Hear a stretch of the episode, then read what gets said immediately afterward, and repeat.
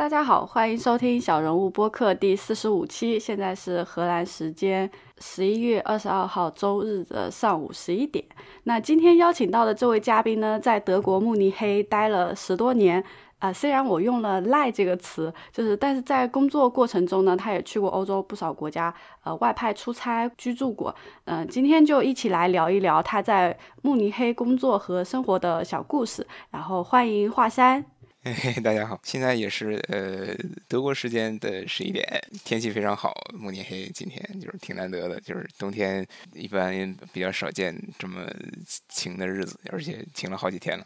早上能跟喝个茶跟大家聊天，我觉得我觉得特别特别开心。嗯，是。那在节目开始之前，先做个简单的自我介绍，就是主要是什么时候来的德国，然后主要的职场经历。我吗？嗯。当时一零年的时候来到德国，其实是来读硕士的，就是本科毕业了以后，然后就相当于过来读书嘛。我现在在在 DPL 工作，就大家可能很多人都知道，尤其是在欧洲这边，DeepL.com 是一个在线翻译的平台，然后支持比较多的语言，主要是欧洲语言为主。今年也是上了呃中文和日文。然后我也是今年加入的 DeepL 这个团队，其实去年就就在面试，然后但是因为 DeepL 在科隆，然后我在慕尼黑，之前就说呃远程比较麻烦，然后今年因为疫情了，然后我说我就我就给他们打电话，我说咱们再面一次，然后。因为毕竟我也会了一些新东西，然后他们之前其实对我印象也不错。就是去年聊的时候说，你要是能来科科隆的话就来工作，你要是来不来科隆的话，这个比较困难。然后所以就今年就是说，哎，正好大家都在 home office，所以我说那就反正也要 home office，然后就加入这个团队。主要是主要工作是前端，就是我现在主要是在前端这这边来来做做事情。但我出身其实并不是一个。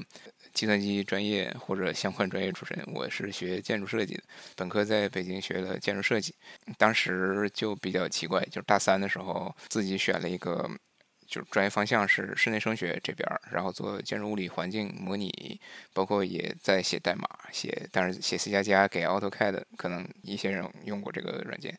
写这种写插件、画建筑画图的，就是我。其实从大三开始就没有做过设计。你要说建筑设计，学建筑设计都是艺术家，我就是离得比较远了。这个当时老师就建议说：“哎，德国的那个建筑技术方向比较好，你要是想继续在这方面深造的话，你就去德国。”就是这个是当时 motivation，然后就投了德国的硕士，就来到德国，到现在为止就十年多了，现在正在第十一年的那个过程中。对，大大家都是因为疫情失业，你反而因为疫情就是获得了自己喜欢的职位，我觉得很好。对对对对对。对，其实这次有机会促成这样一个访谈，也是一位推友引荐嘛。然后看到华山说在德国跨行转行的话，就是非常的艰辛。今天呢，其实就是揭开伤疤来聊一聊这个。心酸的转行史，也会聊一些德国在十年这样生活经历有趣的人和事情，主要就分为这两块。那现在的话，就是呃，我们知道就是之一开始就是建筑系嘛，然后转到了这个呃工程师这个行业。嗯，可以聊一下当时转行的困难吗？对对对，这个挺有意思。其实就可以接着刚才的话题聊，德国可能和一开始想象的不太一样，就是在专业跨专业这个领域。一开始来德国就是觉得，嗯，是不是我以建筑系的身份出国来来到这儿就可以做这样的事儿？来了以后发现并不是这样，就发现德国的专业壁垒要比我想象的强很多，甚至要比我可能对于国内认识的还要强。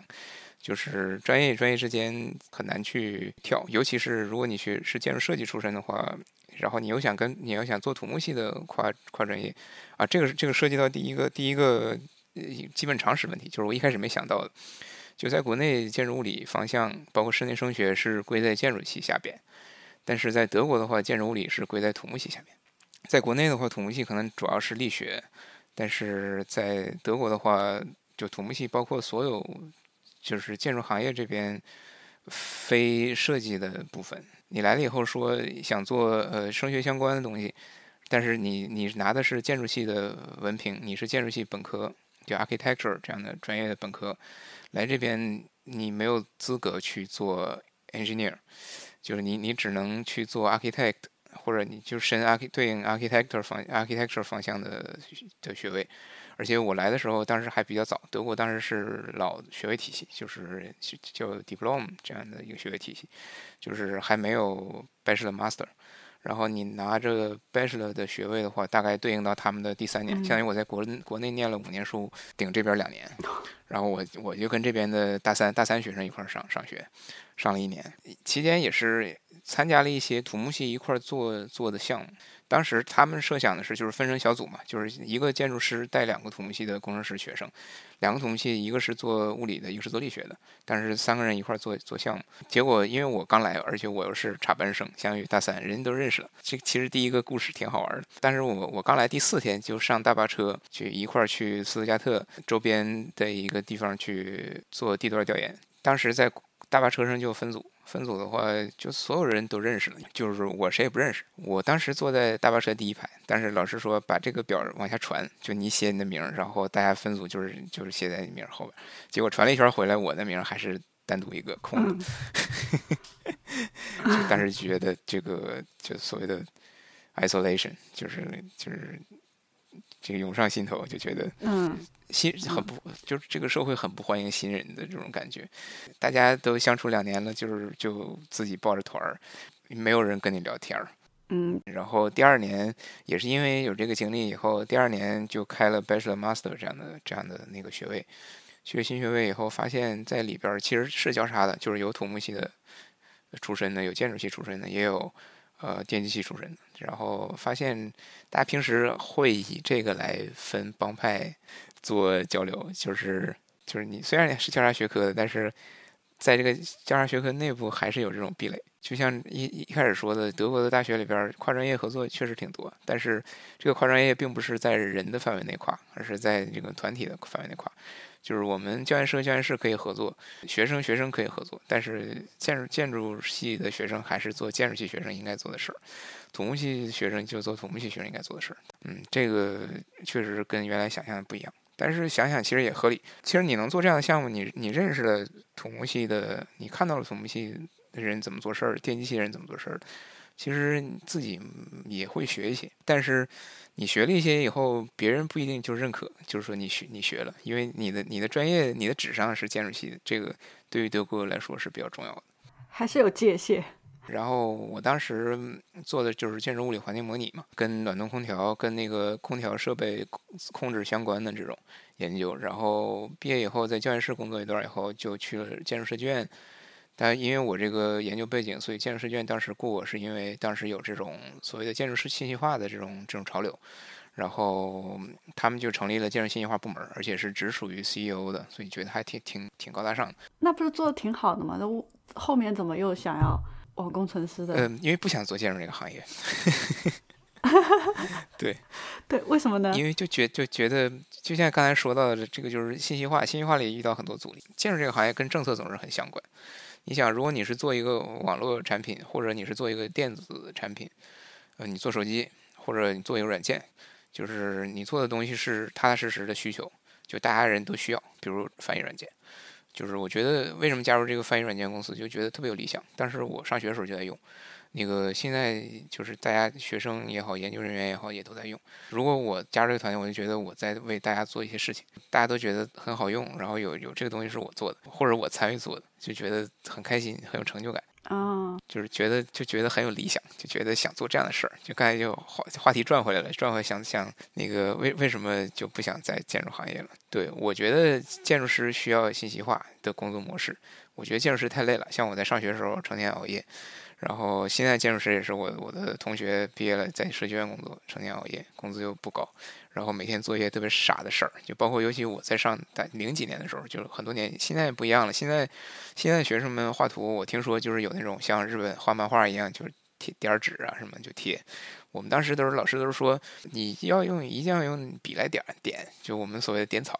你要是不用笔点的话，这个就是就学习态度不认真，这个很重要的就是阴影就是用笔一点一点点出来的。但是就是晚上四五个小时四五个小时的点，你想我们图纸都是 A 二图纸 A 一图纸那么大一个图纸，里边阴影的部分就是一个点儿一个点儿这样点出来，用用笔，然后就每天就是花时间去点这个，就觉得嗯，就好像是重复劳动。对对对对，因为码农界会大家会说，就是为什么我要当码农？因为我懒。是是。就是码农的那个工作动机，就是因为懒。我懒，所以我要当当码农。我不想把 Excel 的的行复制一千遍。我对我我希望写一个脚本，让自己的工作更快捷方便，然后自己就可以去偷懒喝茶。而且作为建筑物理环境模拟也是这样。当时做一个做那个项目，他们开发一种新的空调设备，是一个欧盟项目，需要在比如说劣质敦实灯在房子上跟劣质敦实灯合作，要专门建一个房子。在这个房间里去布置上这个东西做出来，然后做测试。嗯，其实你要建一个房子，这个成本就上就上去了。对，而且你说我我这个东西，我不知道是不是在在这种阿尔卑斯山区，我我想还想知道它在热带地区怎么用。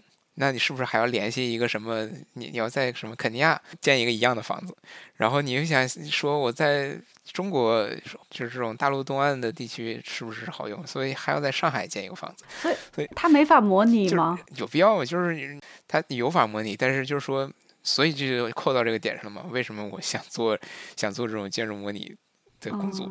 懒是一方面，另外就是我没有钱，然后就觉得如果这个笔这笔钱能省下来该多好。但是我是从这种消费者的角度去想想问题，后来发现建筑这个行业你不能单单从消费者来角度来想问题，因为这个行业就是产品太大了，你你建一个房子十几十年，投入非常大，它不像你做手机做软件一样，我能不能把成本降低一点便宜一点这个事儿就好，不是这个，因为这个行业你要养一批人，你要养工程师，有几百号人靠这个项目来吃饭，他们靠这个每天晚上点点儿来来吃饭。他们这个点点儿的时间是他们的工时，你把这个工时省了，他们怎么办？对，你说你这个东西自动化了以后，他们是不是就失业了？所以在这个行业里就会有这样的那个阻力。包括你说，你说我要把这这笔钱省下来，但是政府说我就要投这么多钱在这个项目里，你省了以后，我我怎么办？花不掉哦，这不一样的思维。我就当时转行就是觉得，对，主要是我老婆也给我给我鼓励，就是说。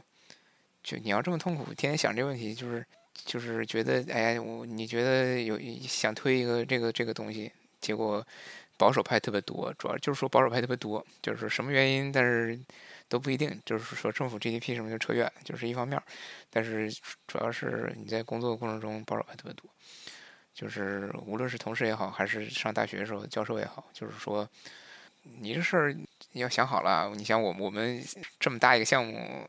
就它跟你你做软件不一样，你试一下两天，试错，对，试不试不出来，试不出来就就算了。建筑的话，你不能试错，你你说你你你想这么搞，你想这么搞，你得经过几百号人的同意。如果大家不同意，大家谁有点私心不同意，你就搞不下去。而且你要是搞了，大家如果都同意的话，你结果你试试着不行不行怎么办？所以你你这个事儿就。而且它并并不只只是仅仅是技术的事儿，就像刚才说，它又涉及到很多政治的事儿，就扯远了，所以就就想转。然后也说到刚才这个德国的德国的这个特点，就是嗯，保守派特别多，也确实是很很难推。它跟中国不一样，就是就是领导说，哎，这个想法挺好，我们就热热钱很多，在市市场上热钱很多。我们就拿着你的想法去拉一笔热钱，然后我们就拿着这样一笔钱去去搞事情，可以。德国的话，投资人会比较谨慎一些。就如果你想做 startup 也是一样的，在德国 startup 也是会推推进起来会会难一些，也是这个原因。你你要充分的证明你这个东西好使，所以就是整个社会的行业会偏偏向保守。这个不仅不仅限于建筑，就是在计算机行业也是一样的，就是你很难说我拿到一笔大钱去去干一个事情，你可能要一步一步的从小干起。因为 DeepL 就是之前前身 Linguee 也已经存在了，估计有有七八年了，十年了。然后 DeepL 其实也搞了三年了。对，我记得它刚推出来的时候还呃挺热门，就大家对它都是赞不绝口。对，这个其实是德国为什么大家都说德国的产品好？对对对，德国产品赞不绝口。其实之前在中国的时候就觉得，哎，德国的东西就是高质量的保证，其实就是时间和这种精力磨出来的。啊。就是因为大家都保守，因为。不好的话，不好的话就不会推；不好的话也没有钱给你推，也没有支持给你，就你就搞去吧。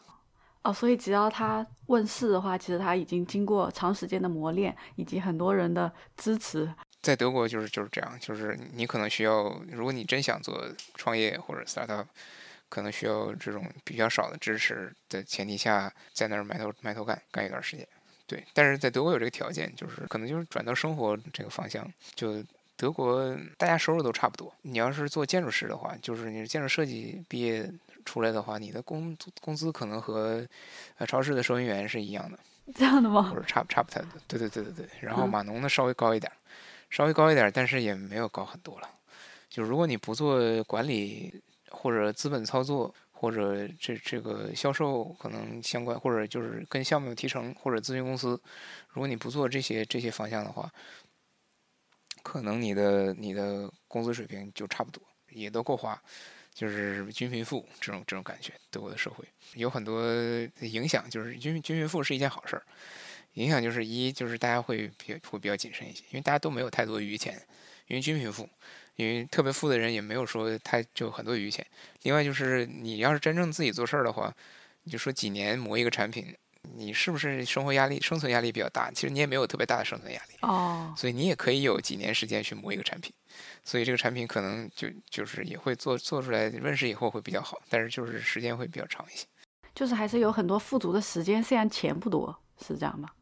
对，虽然钱不多，但是你生活也不愁，所以你可以一直磨一个产品。所以这就是真正去做自己感兴趣的事情嘛？对，这就是另外一个另外一个话题。对啊，其实还有一个忘了问了，就是你当时找工作的时候，因为在学校里就可以看出来说，嗯，这个专业的界限很明显嘛。那在社会上找工作的话，是不是也会有这种专业的壁垒在呢？比如说你从建筑系到呃软件工程师，有受到什么阻碍吗？这个这个绝对有，就是你你的那个学历太重要了。你的学历上面你是什么专业这个事儿太重要了。就像刚才说的，刚才说到这个均贫富，均贫富还有一个影响就是一个副作用，就是 像为什么均贫富？其实是因为你你参加工作以后，你的工作环境也好，收入也好，合同也好，就有比较好的保障。德国这边一般来说，或者说几乎是呃。终身合同就是，如果你签合同的话，就是一定是终身合同。哦，就如果不是非终身合同的话，就是一般就是你是学生工，或者你还没毕业呢，或者你什么就是这种。但终身合同大家就是，而且就是公司还不能随便没有理由的裁你，除非就是说公司要裁员了、要倒闭了或者怎么样，他才有这种理由，他要要给你一个明确的理由才能裁你。所以他不能随便裁人，代价就是人事在招你的时候就是要慎之又慎。所以他不能随便招一个人，他因为他招进来以后就裁不掉了。就包括我们软件公司也是一样的。你想我我我现在就是招进来工终身合同，我我入职三年之内，我是提前三个月，就是要提前三个月跟公司说我要辞职，公司要裁你也要提前三个月说，而且还要给理由。然后我要是在这工作五年的话，他就要提前四个月，应该是工作十年就要提前六个月，还是多多少啊？不是，我是现在提前四个月，对。然后工作五年就要提前五个月，然后要工十年要提前六个月。就是这在在其他地方，我觉得不是特别好想象。相当于你交了辞呈以后，你还要再待四个月，所以就是可以不用工作就对，因为对于雇员的保护，让嗯在招人的时候都会比较谨慎，所以他就会看重这个专业是不是匹配，是吗？如果能力特别强呢？他非常在乎专业匹配，因为你没有别的办法证明你的能力了。就是如果你是应届毕业生的话，如果你工作经历比较少，得这么说，嗯，或者你是要转行。或者怎么样，就是你转行，就几乎是，如果你是转要转行的话，几乎是不太可能的。如果你没有其他工作经历的话，了解。现在其实还是有很多德国的公司面向海外的招聘啊，这个时候他们怎么考核啊？你的学历啊，学历、项目经验吧，可能不一样。如果是 IT 行业或计算机行业的话，就尤其是前端，其实还好一点。如果因为前端的话，说你有很多办法证明你自己，嗯，开源项目、个人网站。另外，你参加过的培训班，你拿到的证证书，甚至是比如说 Coursera 上面的证书，都比较有意义。中国这个很难说了，但是如果是国际承认的，尤其是在德国这边找工作，如果你是失业的话，失业，然后德国这边的劳动局会给你免费的培训课程，你可以自己选。你说我就是我失业了，就是原因就是因为我觉得我就想干这个这个计算机这个行业，那他们就会给你，他们会有这种咨询的人，就是义务的，就是。咨询的人，公务员会会找你，然后说你上这个课，上这个课，对他们会会给会给你安排这种课程。我我感觉怎么好像工作政府都帮你安排好了，就是只要你努力一点。对，你要努力，对，你要拿证，你要不拿证的话就比较比较难受。至少路帮你铺好了。对，当时我我转行也是因为就是想从建筑行业转到纯码农就很难。你说你上大学的时候，你说我做的是建筑物理。你说我写过写写写写了十几十年代码了，写 C 加加也好，写 AutoCAD 插件也好，没有人信。你的硕士论文，我的硕士论文确实这个方向，确实会看了。但是你这个跟前端有什么关系呢？可能也没有太多关系。你说我帮着公司做了这种基于网络的建筑信息化建筑模型，就是我我是 3D 模型直接嵌入到网络里边去，我用的是什么开源的 IFC 这样的这样的东西，这个就是不一定的认可。你说你参加了什么什么项目？没有一个东西去证明。说我说我自己在我在大学里边，在中国，我自己跟计算机系上了课，那这个不在你的那个 study program 里边，这个列表里没有。所以你最后是怎么转行成功的？怎么弯道超车？当时跳到了咨询公司，对，然后咨询公司其实在这边是比较开放的，就是在招人上。因为你去咨询公司的话，你也不会，你肯定也不会想在那儿终老，因为工作会比较累，你会一直出差。刚才说到我出差，其实也是这个原因。所以你客户在哪儿，你就要跑到哪儿去。加入以后，我就相当于正式的开始写写我想写的东西，写网络平台。这些平台倒是你都可以说我用过这个框架那个东西，我写过这个那个。然后其实你在工作中就也是嗯边工作边学。对，是的，就算是计算机出来的，其实也是在项目中学习成长的比较快一点。对，但是那个德国这边不不信，是这样的，就是即使你是计算机出身，你来做前端，你所有东西还是要重新学，因为前端东西没出现几年，你你写 Vue Vue 才出现几年。对，当时一个同事五十多了，计算机系，他倒是学计算机的，他就会写 Basic，他当时就是给 Microsoft 的东西写写插件，也写的还挺好的。对，但是让他作为网络平台，他做不了，他也得从头学。但是 HR 又不懂，HR 他只能看这个简历。对，有很多这种这种限制，比较在乎这个，所以想转行的话不是那么容易。了解。好，那我们就进入到生活的这一块吧，就是可以接着前面的话题聊一聊，在呃在慕尼黑或者在德国遇到的比较有趣的人和事。对对对。就是先说一下，就是为什么在慕尼黑待了这么久，然后它有什么吸引你的地方吗？我是一个比较宅的人嘛，就是我来到慕尼黑上学，就想在慕尼黑。慕尼黑这个地方就是会套住人。你来了不想走，嗯哼，同事还挺表现表示认同的。就慕尼黑人都是这种，就是感觉来了以后就走不了了。如果你待时间长的话，越待就越觉得走不了了。嗯，你也没觉得这个地方有有多好多吸引你，就不得了。然后，但是你就是走不了。我所以我觉得，并不一定是一种一个积极的感觉，说是走不了。嗯，就是很多人就觉得，哎，慕尼黑就是我跟我就，因为对我来说就是可就第二故乡。对啊，十年。从我懂事儿算起的话。可能我在慕尼黑待时间最长。如果从十二岁算算起的话，我在慕尼黑待的时间最长。就东北老家就是就是从十二岁算起的话，就待了五年嘛。然后北京待了五年，然后慕尼黑待了十年，这样子。是它的社会氛围吗？还是说那种嗯温情感呢？温情感是没有的，但是就觉得这个城市很方便，然后就觉得你住着住着就不会想走。我我为什么要对我为什么要走呢？我没有理由走。就这种感觉，就是，但是你也没有觉得它有多好，但是你又想不出理由说为什么我要走，就也反反正也没有觉得哪里不是。慕尼黑确实是这样一个地儿，现在唯一让我觉得我要走的就是我买不起房，啊，就是房价太高了，就是炒起来的。但是就这个地方不太一样，慕尼黑是德国，嗯，因为巴伐利亚是德国最保守的的那个州嘛。不知道大家对保守这个理解是有没有偏差，但是就是就不愿意改革是吗？哎，对，就是可能对于新事物的抗拒会更重一些，所以你来了以后难免会有这方面影响，对新事物的抗拒会更重一些，觉得我们这儿就挺好，就什么都很好，为什么要有新事物？所以你作为一个外国人，你要接受这样别人有这种看法，你会接受很多人他会觉得我们这儿都很好，为什么现在外国人越来越多了？这个观点你会你总会听到。你会在很多人的嘴里听到不一样的人，甚至是很和善的人，甚至是跟你很，甚至他们还会加一句啊，你不一样，不对，但是感觉还是不对，因为毕竟你是外国人的一份子。他们会跟你说，哎呀，现在外国人太多了，这个社会变得越来越越混乱。就是我是说，为什么我在街上一走都是外国人？这个这个让我觉得不不太对，就没有以前那种感觉。没有以前那种家乡的感觉，就是大家都是说着巴伐利亚语，然后那个互相打招呼这种感觉，为什么这种感觉就不存在了？现在一走在大街上，全都是很多人说英文，然后哎，让我觉得很很不适，很很不适。哎，但是说啊，你不一样，你是你的口音，就因为我说德语就是有一点南部的口音。当然，在建筑系的话，在建筑设计院，建筑设计院的同事都说这样的话，就是难免会熏陶就是这样说话。但是他会说你不一样，但是你还是不舒服。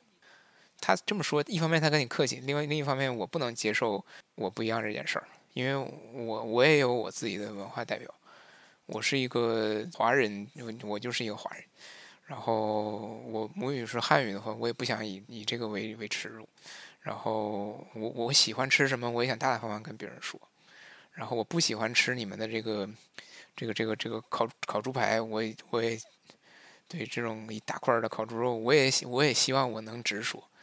因为他们就也很以这个为傲，就是我们的香肠、我们的猪肉就是不得了，好吃的不得了。但是你你作为一个中国人，你来了以后，你会不能说不好吃。你要说不好吃的话，他们会觉得受到了冒犯。这个对很玻璃心的，就巴伐利亚人，对很玻璃心的他们。所以你你觉得这种玻璃心让你觉得？就很很见外，就是让让你觉得你你是一个外人，就是你会时时刻刻的觉得你自己是一个外人。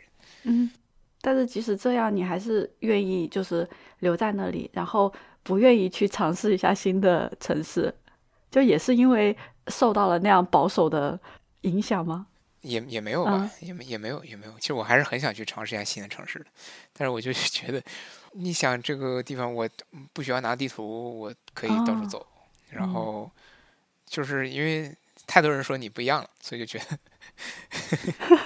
太多人跟我跟我说你不一样了。但是我不一样，我不能接受我不一样，因为我还有华人朋友很多。就是如果他们都说不一样，也也不好。就是相当于因为你还有你自己，你觉得我就是我就是跟你们不一样那个人，你会心里会觉得我是我是一个慕尼黑人，同时我又觉得我是一个不一样的人，就这个矛盾心里始终在。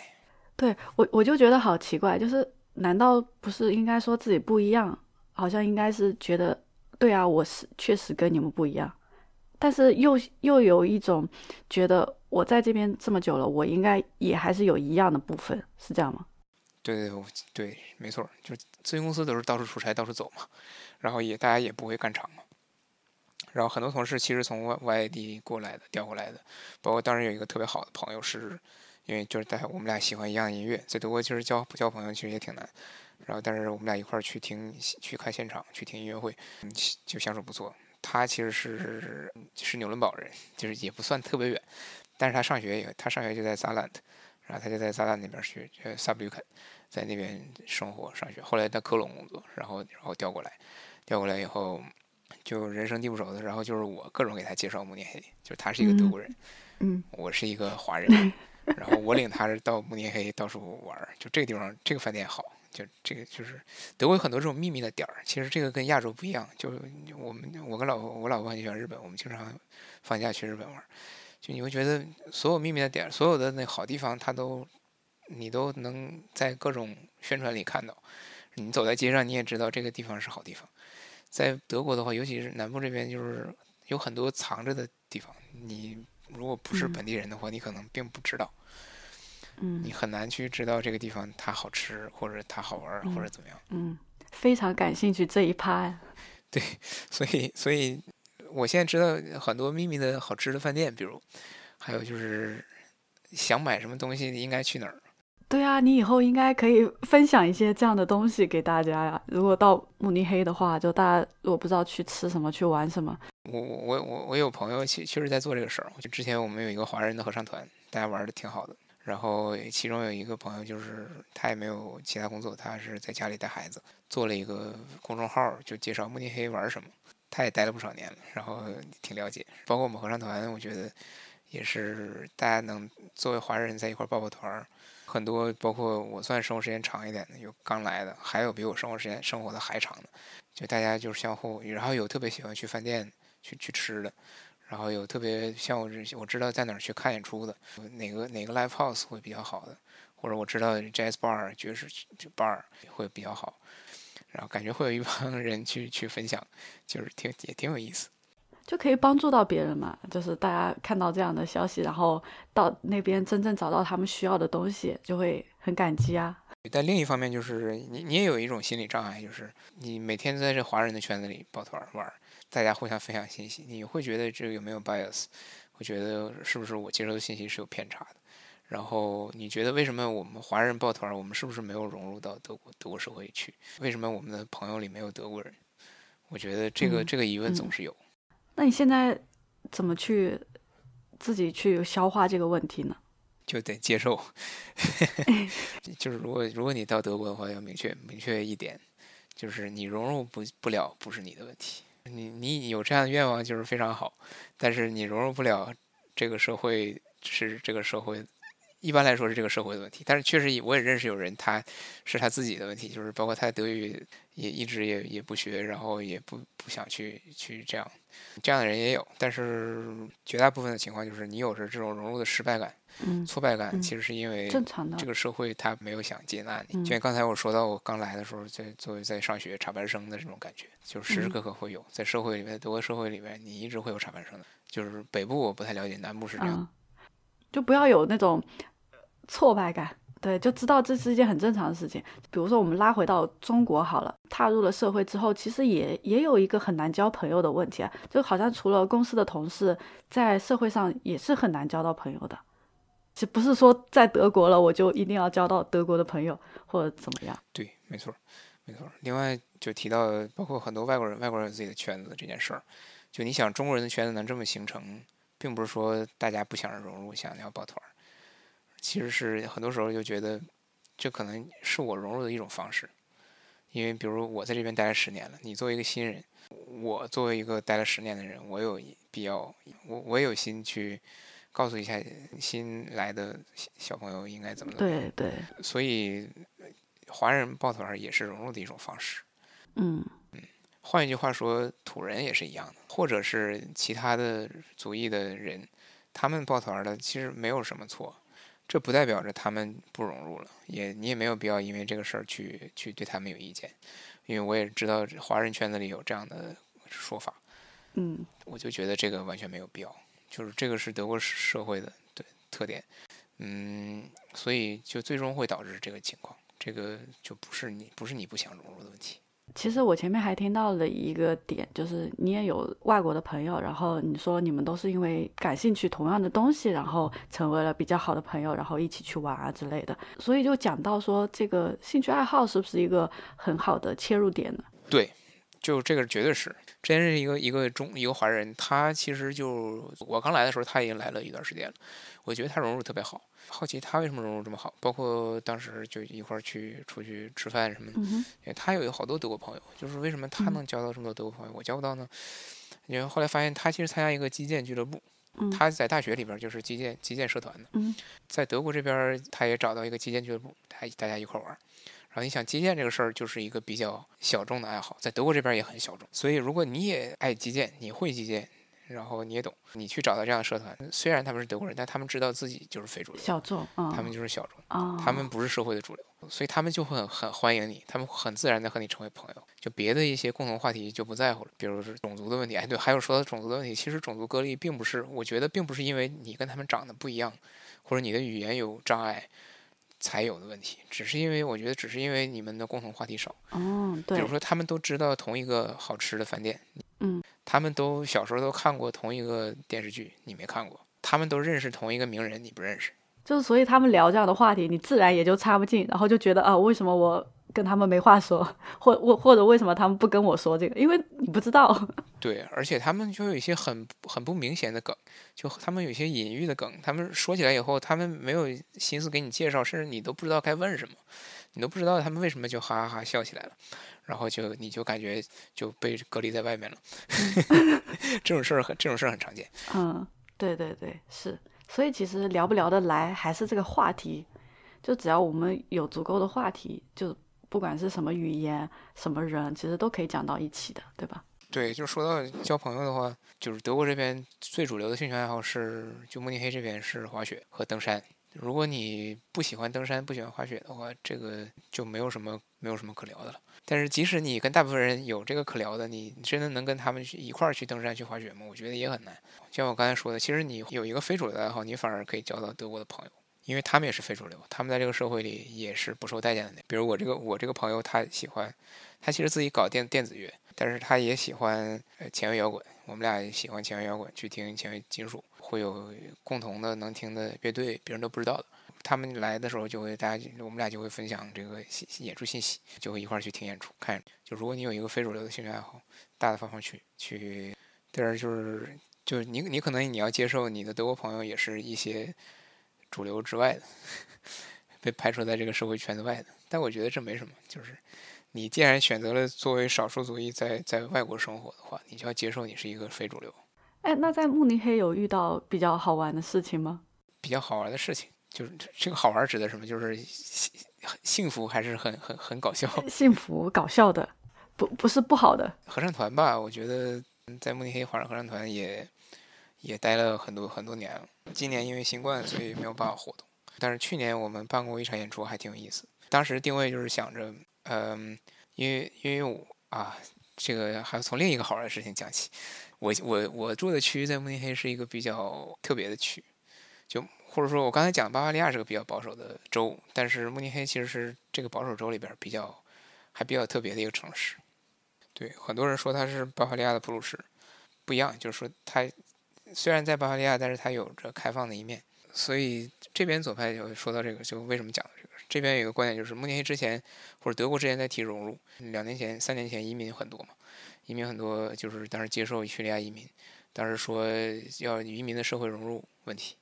但是，说很多右右派党在强调这个问题，然后加强移民的社会融入，就温和右派嘛，包括默克尔这边党。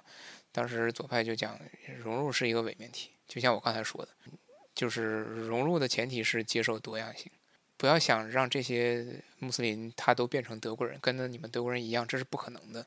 尤其是华人就更不可能，因为长得实在差别太大了，你你你脸就不是一个德国人的脸，你没有办法就是像他们一样生活在这个社会里边。融入是一个伪命题，多样性才是一个一个一个真命题。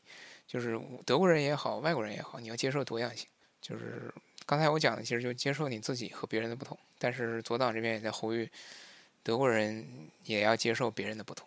穆斯林来了，你要尊重尊重他们的信仰，接受他们的生活方式。华人你要接受他们生活方式，你要接受他们喜欢吃的东西，接受他们不喜欢吃的东西。然后对吧？就从吃上说，简单。